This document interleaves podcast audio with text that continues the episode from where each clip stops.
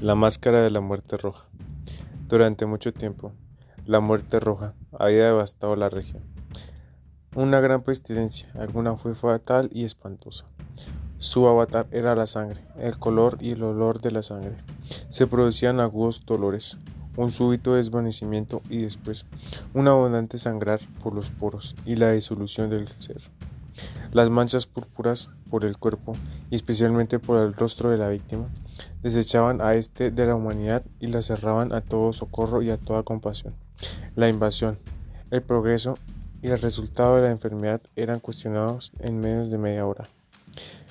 Pero el príncipe prosperó, era feliz, intrépido y sagaz.